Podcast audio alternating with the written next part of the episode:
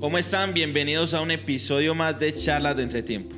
En este episodio vamos a estar con el profesor Giovanni Ruiz, quien nos estará contando acerca de su historia, cómo fueron sus comienzos en el fútbol, qué le apasiona, qué lo mueve en esta carrera, quiénes son sus referentes y unos cuantos detalles más que podrán ver en el desarrollo del episodio. No siendo más, démosle la bienvenida al profe. Profe, ¿qué tal? ¿Cómo estás? Hola Camilo, muy bien, eh, muy contento de poder estar acá y, y bueno, compartiendo un espacio bien agradable con todos los que nos escuchan. Muchos de ustedes ya han visto al profe en nuestros diferentes contenidos en redes. Los que ya están suscritos a la membresía lo habrán visto ya en las clases. Pero queremos aprovechar este espacio para que nos contes un poco acerca de vos. ¿Quién sos? ¿Cómo comenzaste en esa carrera? Eh, háblanos un poquito de eso, Gio. Bueno, Giovanni Ruiz, eh, vengo de una familia que es muy, muy futbolera. Eh, desde pequeño siempre quise ser futbolista, tuve la oportunidad de, jugar en varios equipos, fui alumno del profesor Luis Alfonso Marroquín, que digamos fue uno de los que inició esa era bonita del fútbol colombiano de los puros criollos con la selección eh, sub-20 de 1985, donde estuvo René, estuvieron algunos de los de los referentes que tuvimos en los años 90. Estuve entonces en la escuela del profe, luego tuve la oportunidad de jugar en la liga local antioqueña de fútbol con un equipo que se llamaba Leal Fútbol Club, donde el técnico era Chusco Sierra, que es uno de los ídolos de el Medellín y de Millonarios. También tuve la oportunidad de, de jugar en, en la, hasta la primera en Envigado Fútbol Club eh, ahí el técnico era Edgar Bustamante y bueno, ya después tuve como que tomar una decisión trascendental para, para mi vida, que era seguir jugando fútbol o, o dedicarme a estudiar también el mismo deporte. Yo tenía pues como como esa claridad que quería estar en el fútbol y, y, llegó un momento más o menos a los 17 años donde tomé la decisión de, de participar activamente en este bello deporte, pero como entrenador y ahí entré pues en la universidad, hice la licenciatura en educación física en la Universidad de Antioquia. Y bueno pues paralelamente tuve la oportunidad de desarrollar eh, mi propio club deportivo en la Comuna 6 de Medellín, en el barrio Miramar específicamente, inicialmente nos llamamos Escuela Fútbol Vida, después Club Deportivo Construyendo y ahora pues trabajamos con Torreón de la Montaña en el barrio. Digamos que es un proceso que tuvimos la oportunidad de iniciar en el año 2004 y que aún sigue funcionando y quienes trabajan hoy en el club han sido como entrenadores, han sido deportistas, entonces han hecho como todo ese recorrido. Bueno, durante todo ese espacio pues tuve la oportunidad también de participar en el Instituto de Deportes de la ciudad como subdirector del INDER de Medellín. Fue una bonita experiencia pues porque esto le da la oportunidad a uno de abrirse más el campo en temas administrativos y después de, esta experiencia tuve la oportunidad de volver a, trabajar en el fútbol. Eh, fui asistente técnico del Cúcuta Deportivo profesional y también fui director técnico de la categoría sub-20 por un tiempo. Que era un combo, muchachos. Muy buen equipo y ahora tengo la posibilidad de trabajar en Leones Fútbol Club en Itagüí desde este año 2023.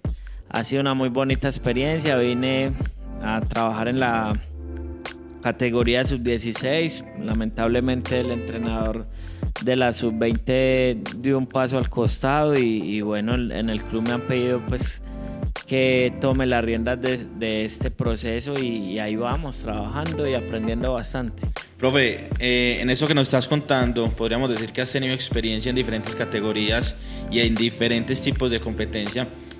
¿Qué retos podemos encontrar en cada uno de esos diferentes procesos? Desde el proyecto con Torreón, hasta el fútbol profesional con Cúcuta y ahora en fútbol formativo con Leones. ¿Qué diferencias y qué retos encontrás en cada uno de estos procesos? Bueno, digamos que, que cada proceso tiene sus, propias características, su propio entorno y, y si hablamos de los procesos de base, pues nos encontramos a niños que, que, todavía no tienen la suficiente cultura, que no tienen todavía, y a jóvenes que no tienen la suficiente cultura, que todavía no, no ven el fútbol, digamos, como, como ese tema al que hay que dedicarle tanta, tanto tiempo. Lamentablemente por ahí uno podría comenzar.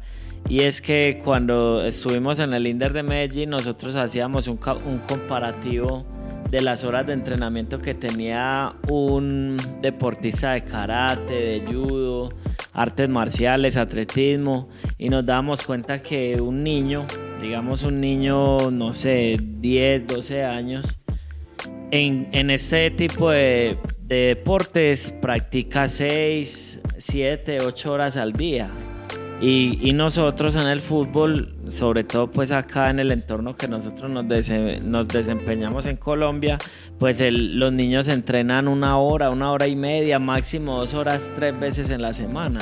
Entonces decíamos, no, estamos muy lejos de, de poder generar espacios y de generar un tiempo apropiado para poder desarrollar las capacidades que necesita un niño no solo, o un joven, no solamente para competir en el fútbol, sino para la vida misma. Profe, pero esas horas de entrenamiento que tienen estos deportes, eh, que pueden ser disciplinas individuales, 7, 8 horas, en el fútbol, ¿por qué no se dan esos espacios? Digamos que, que el tema sobre todo es de planeación. Y sobre todo, lamentablemente, nosotros hemos entrado como entrenadores en un tema de monotonía, de hacer cosas muy similares siempre, de, dejarnos llevar por el día a día.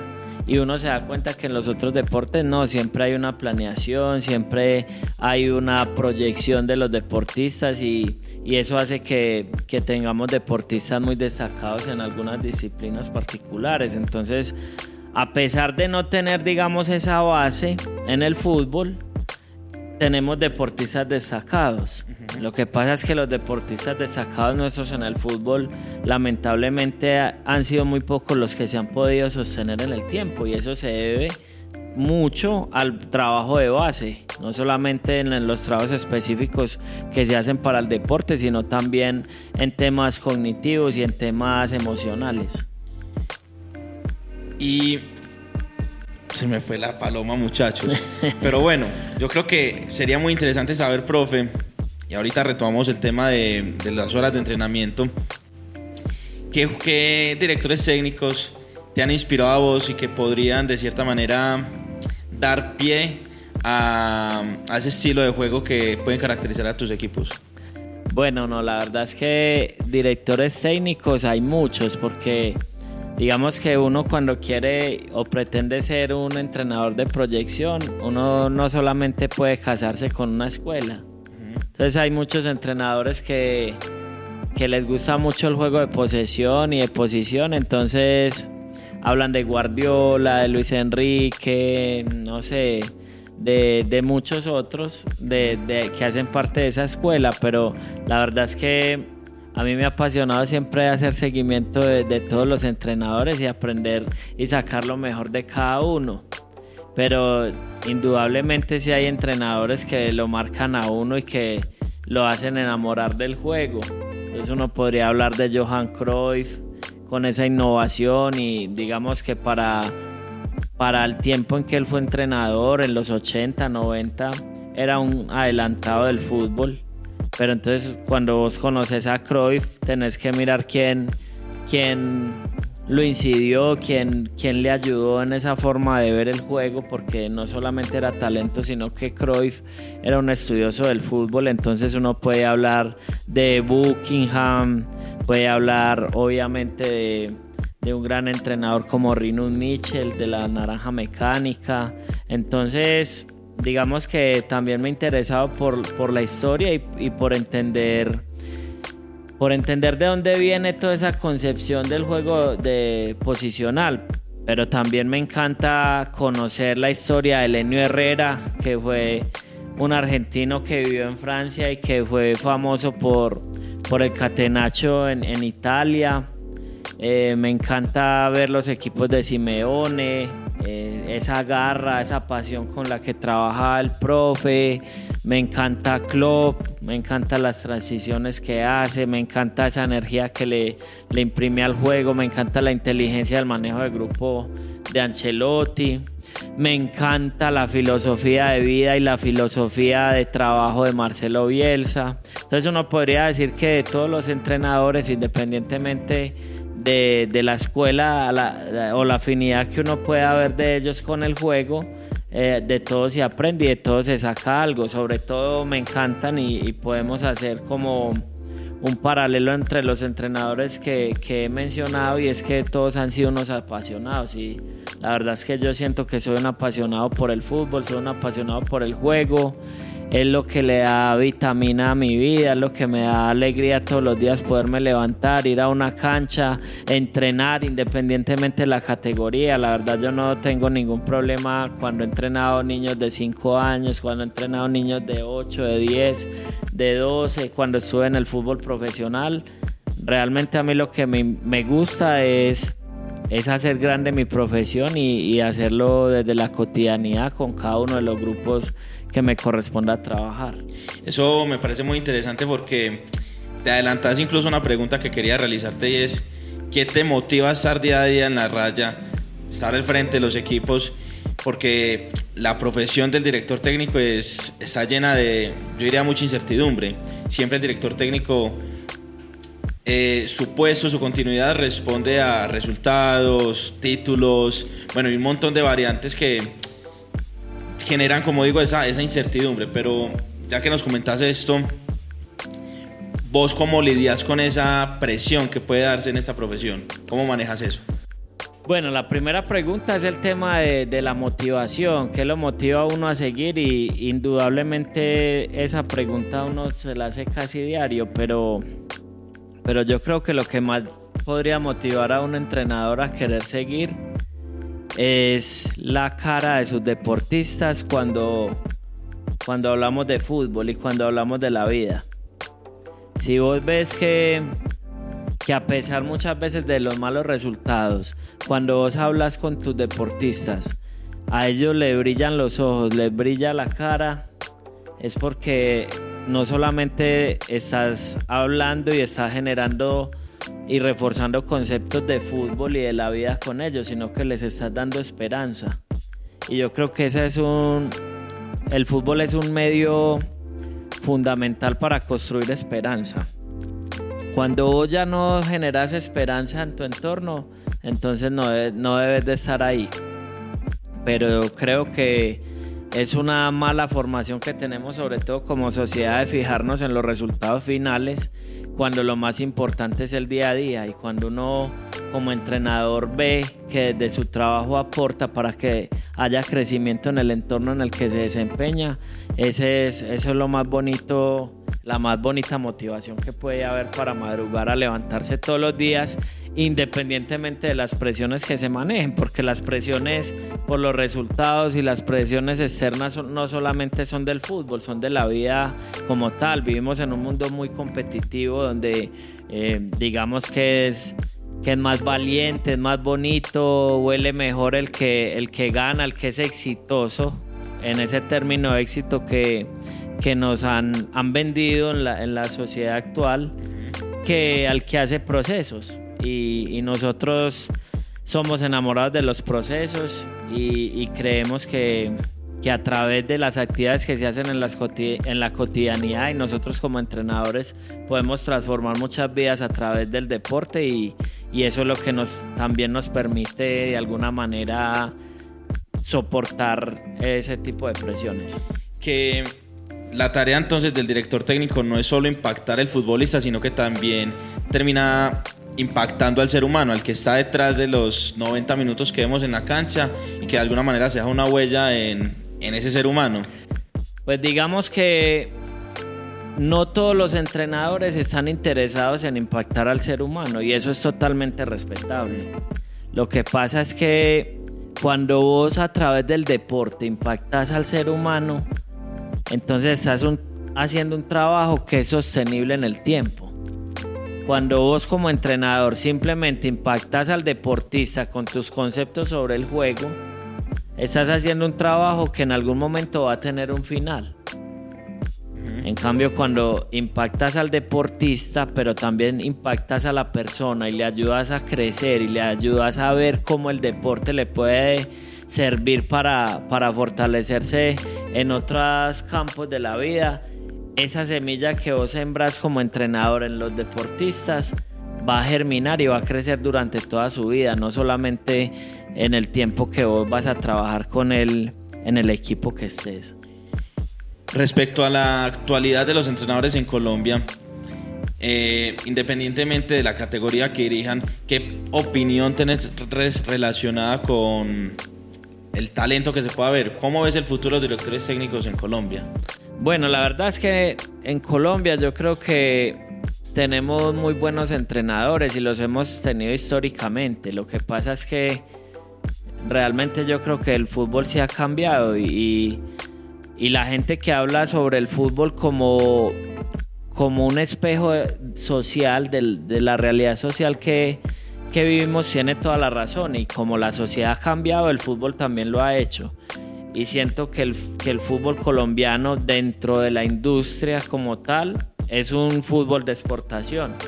Nosotros como entrenadores de fútbol tenemos que entender que el fútbol colombiano siendo de exportación debe darle mucha importancia a la formación. Cada vez se nos están yendo los deportistas mucho más jóvenes y eso implica que tenemos que mejorar no solamente los procesos de base, sino que ya también en los procesos que hacen parte de la punta de, de la de la, de la meseta, digamos, del desarrollo de la competencia, que es el fútbol profesional, van a llegar muchos deportistas nuestros que no tienen todas las competencias para desempeñarse en ese entorno. Entonces eso hace que el fútbol nuestro siga siendo formativo a pesar de, estar en las últimas, digamos, escalas de, de, la meseta competitiva. Entonces creo que a pesar de que tenemos mucho talento, también necesitamos que nuestros entrenadores sean, además de competitivos, también sean formativos independientemente en la escala en la que se desempeñen, porque es lo que hoy está requiriendo nuestro fútbol. ¿Y qué podría detener? Porque hablamos que nuestros entrenadores deberían ser también formativos. ¿Por qué pensás que no lo somos? ¿A qué se debe eso? ¿Una falta de hambre por estudiar? Eh, ¿Entender de pronto ese perfil de, formar a pesar de que ya estés tratando con futbolistas profesionales? Sí, lo que pasa es que, mira, yo sí siento que los entrenadores nuestros se han preocupado por formarse. Incluso creo que muchos están, deben de estar acá viéndonos y, aprovechamos para saludarlos. Yo creo que el tanto el problema no es formativo, porque todo el mundo ya se dio cuenta que hay que estar actualizado. y uno ve en las diferentes canchas del país cuando tiene la fortuna de, ir a, dirigir, de ir a observar un, partido. Ya muchos entrenadores, incluso con chaquetas de las licencias de la Conmebol, yo creo que el problema va más allá y el problema es de enfoque. Hay que tener un enfoque formativo y todavía los entrenadores tienen un enfoque muy competitivo que no está mal, pero a ese enfoque hay que incluirle la parte formativa por las características del entorno en el que nosotros nos desempeñamos. Aparte de eso, también creería que hay un problema grande para los entrenadores que tienen la fortuna de dirigir fútbol profesional. Y es que aún hay entrenadores que creen que porque el deportista ya juega fútbol profesional, entonces ya tiene que tener un nivel muy avanzado en la parte cognitiva, en la parte física, en la parte emocional y nos damos cuenta que llegan mucho, los deportistas llegan con muchos vacíos a, a, ese escenario. Entonces creería que tenemos que ser más sensibles y tenemos que, que, entender un poco más que el fútbol ha cambiado de alguna manera y, y, que eso hace que nosotros como entrenadores tengamos que adaptarnos a las necesidades eh, que se nos están presentando. Antes de continuar con nuestra conversación, no sé si de pronto el equipo nos puede ayudar con un minuto de hidratación. Luego haber hidratado, muchas gracias a ustedes por darnos este espacio. Profe, ¿cuáles son tus sueños como director técnico? ¿Qué esperas conseguir de pronto a corto, mediano y largo plazo? Bueno, no, esa pregunta es muy difícil, pero La verdad, yo me siento muy feliz y siento que ya estoy cumpliendo mi sueño. mi sueño porque mi sueño, digamos, se, marca, se enmarca en el día a día. Y tener la posibilidad hoy de dirigir un equipo como la sub-20 de, Leones, un equipo de jugadores buenos, de pelados que quieren salir adelante, digamos que me hace muy feliz. Y estar en una cancha siempre va va a darle mucha plenitud a uno porque el sueño siempre ha sido dirigir.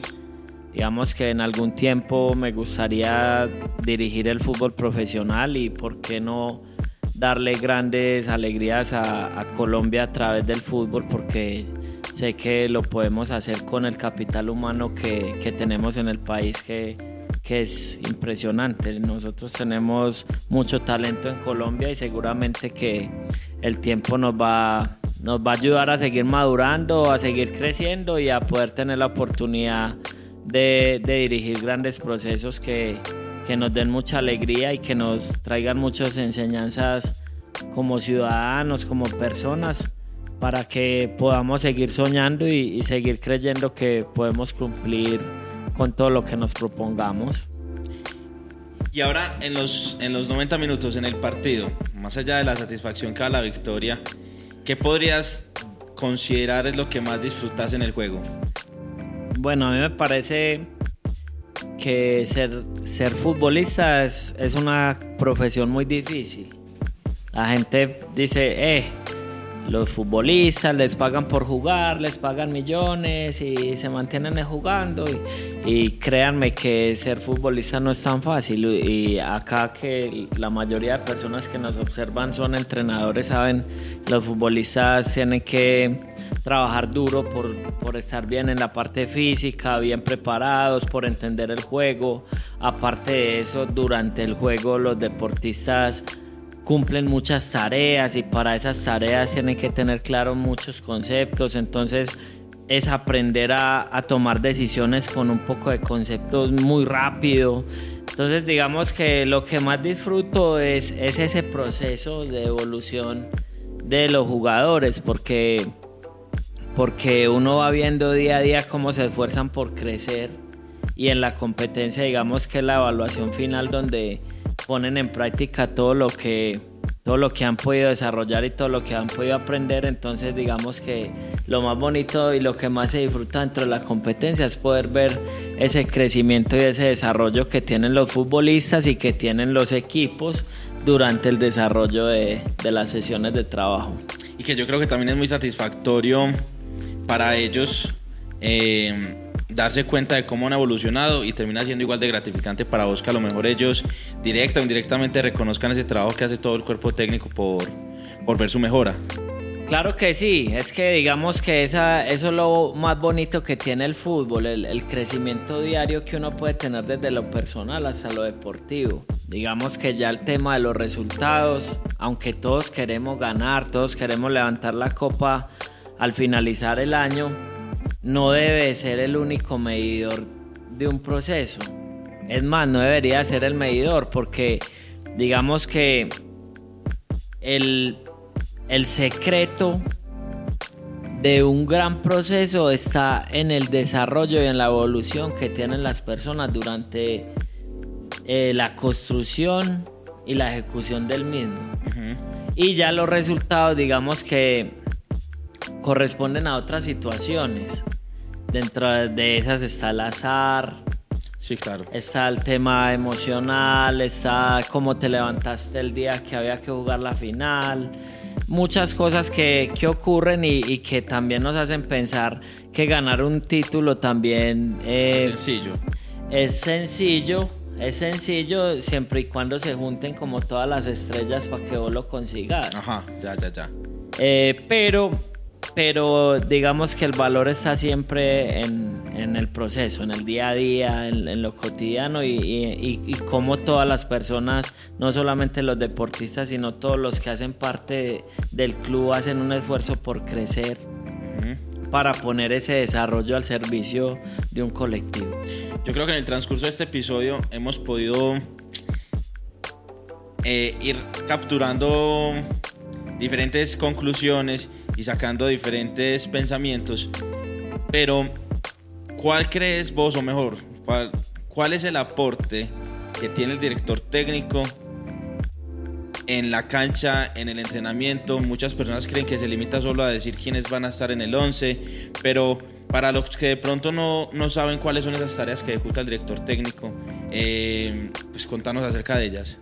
Bueno, digamos que las labores del director técnico no se refieren solamente al tema de la cancha, porque la gente siempre ve al director técnico eh, el día del partido, es el señor que hace los cambios, el que enfoca la televisión, pero digamos que en el desarrollo de la semana el entrenador principal tiene otras funciones, sobre todo digamos que en la actualidad el, entrenador principal ha pasado a tener un rol más gerencial.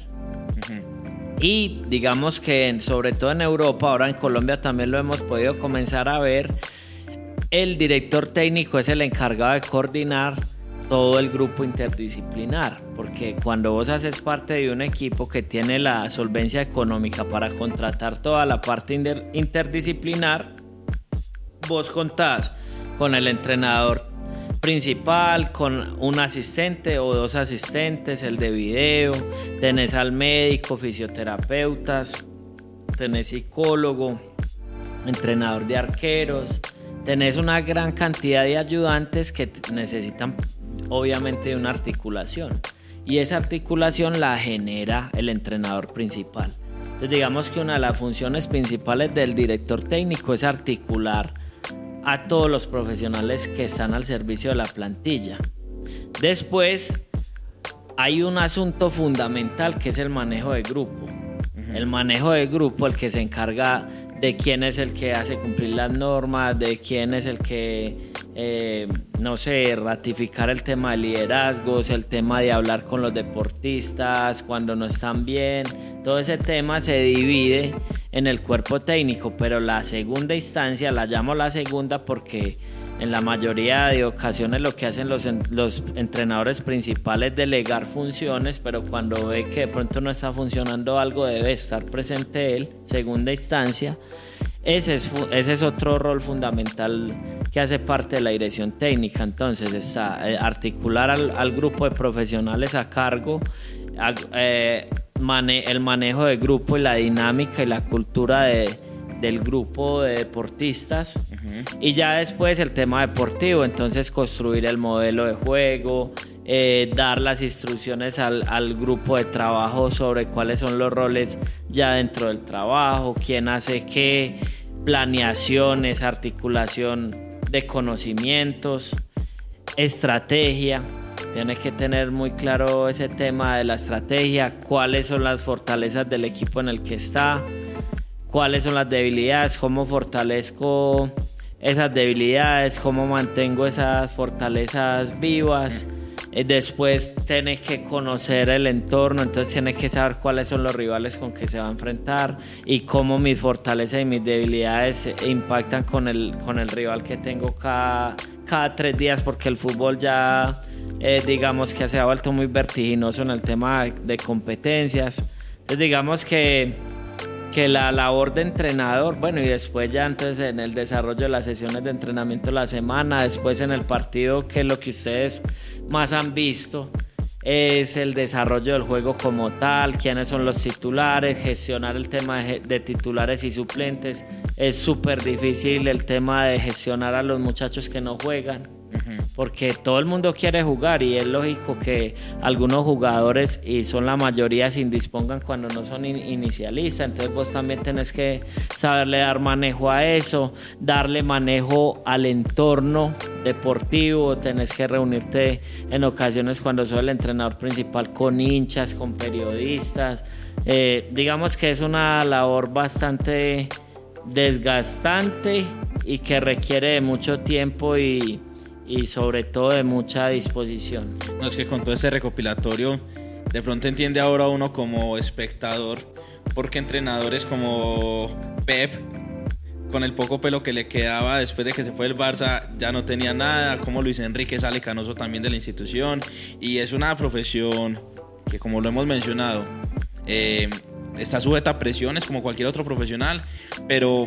hay que articular un montón de cosas que generan eh, un reto, un reto constante en el entrenador y eso hay que valorarlo porque al fin y al cabo son ustedes quienes permiten que nuestros futbolistas crezcan o que aportan más bien a ese crecimiento porque está también la parte eh, de disciplina del futbolista, las condiciones que, que él tenga y los sueños que tenga también, pero es una labor compleja que yo creo que muchas veces es obviada porque nos limitamos a ver solo el partido. Y hay otra cosa, Cami, que se me olvidaba decirles, y es que el director técnico también es la cara del cuerpo técnico ante los directivos. Entonces también tiene que, digamos, manejar ese lenguaje administrativo que cruce lo que se está haciendo en la cancha, que es deportivo, con lo administrativo. Y en la actualidad muchos directores técnicos o managers también son los encargados de las contrataciones, de decir a quién vamos a contratar, ir perfilando posiciones, todo el asunto, pero también del presupuesto que se destina a esas contrataciones. Entonces también tenés que aprender de presupuesto. Son muchas cosas a las que, el, digamos, el mundo del entrenador se ha ido adaptando y, y se han ido hecho siendo necesarias. Cuatro preguntas eh, rápidas. Esto, esto que acabas de decir me parece muy interesante. ¿Qué habilidades extra futbolísticas, deportivas, debería tener un entrenador? Hablamos ya de manejo de presupuestos y qué otras podemos encontrar. No, yo creo que lo más importante que debe tener un entrenador es sentido común. Es sentido común porque está, está a cargo no solo de 25, 30 jugadores, sino de un grupo de personas que están alrededor. Y el entrenador tiene que tener esa visión esa experticia para poder sacar lo mejor de cada persona que, es, que hace parte del club, no solo los futbolistas, en pro de, un proyecto más grande que, que, es el desarrollo deportivo de, la institución donde se encuentra. Entiendo. Ahora, esas tres siguientes van a ser, o quisiera que las respondieras con la primera eh, respuesta que se venga a tu cabeza. Un libro que todos los entrenadores deberían leer. Pues a mí me ha encantado muchísimo Herpep y la Metamorfosis, son buenísimos. Segundo, esta carrera es muy bonita porque se actualiza constantemente, eh, pues no solo en, en, el desarrollo del juego, sino también en experiencias que nosotros tenemos, aquellos que disfrutamos del juego. Si nos preguntan cuál es su momento más bonito en el fútbol, de pronto te voy a hablar de hace de un título de hace un año, pero mañana el equipo del cual soy hincha es campeón de otra cosa más grande y ese termina siendo mi memoria. Entonces, ¿Cuál, es, ¿Cuál ha sido el momento más gratificante en tu carrera como entrenador? No, el momento más gratificante yo creo que todo entrenador es cuando le puedes enseñar a, un futbolista a ver el fútbol de una forma diferente. Eso, eso, eso es, me parece muy bacano porque he visto casos en donde, ahorita retomando la conversación con Marcelo Bielsa, a lo mejor los resultados no lo han respaldado, pero todos los futbolistas que han salido a hablar acerca de su gestión eh, coinciden en lo mismo. Es que el loco me, me, enseñó cosas que yo no entendía o me impactó en esta manera o gracias a él soy un mejor futbolista y yo creo que sí termina siendo algo muy, muy bonito. Y la tercera pregunta, ¿cuál ha sido el equipo que más te ha enamorado? Que te ha... No, la verdad es que he tenido varios, varios equipos que que me han llegado al corazón, porque los equipos que terminan marcándolo a uno tampoco son los que ganan todo. Eh, yo, bueno, al menos en lo personal, habrá gente que sí, no, es que hubo un equipo que ganó ocho ligas seguidas y a mí me encantaba porque ganó, pero no se acuerda cómo jugaba. Digamos que yo me fijo mucho en el juego y, y yo podría hablar de varios equipos que fueron inspiración para mí y para mi carrera de entrenador. Yo podría decir que el Independiente Medellín 2002-2003 fue uno de los mejores equipos que yo vi en Colombia. El, el, Medellín, que es un equipo que hacía 45 años no quedaba campeón del fútbol colombiano, quedó campeón jugando de una forma espectacular con el profesor Víctor Luna, y luego fue a la Libertadores y pudo jugar hasta las semifinales de la Libertadores. Después podríamos hablar de no sé, del, Barcelona de, Guardiola 2008, pero también les puedo decir que me encantó el Bayern. El Bayern era, digamos, un poco más dinámico, un poco más explosivo y me encantan los equipos así. Eh, podría uno hablar también eh, de equipos, a ver, que me hayan gustado muchísimo. Otro equipo puede ser, no sé, en el tema de selecciones también uno vio grandes selecciones, la selección Brasil de los 2000, de jugaba Rival, donde jugaba Ronaldo, Ronaldinho, Kaká, Adriano. Era una selección pues de ensueño. fenómenos. Eh, llena de, grandísimos jugadores. digamos que, que la selección Colombia también ha tenido muy buenos momentos. Y digamos que el 90, 94 fue muy bueno con el profesor Maturana. También tuvimos muy buenos momentos 2014 con, con Peckerman. Ha sido equipos que, que han sido llamativos y que, y que me ha encantado ver. Después uno ya viendo la historia del fútbol puede ver eh, asuntos de la naranja mecánica, de Rinus Michel, el tema del Milan de, de Saki, el Barcelona de, de Cruyff. Son, digamos que son, digamos, eh, equipos que te motivan y te muestran que hay otras formas. También uno podría hablar de la, de la selección argentina de Marcelo Bielsa de los 2000, que fue impresionante cómo llegaron al Mundial 2002 ganándole a todo el mundo en la eliminatoria. Era una plancha, un equipazo buenísimo.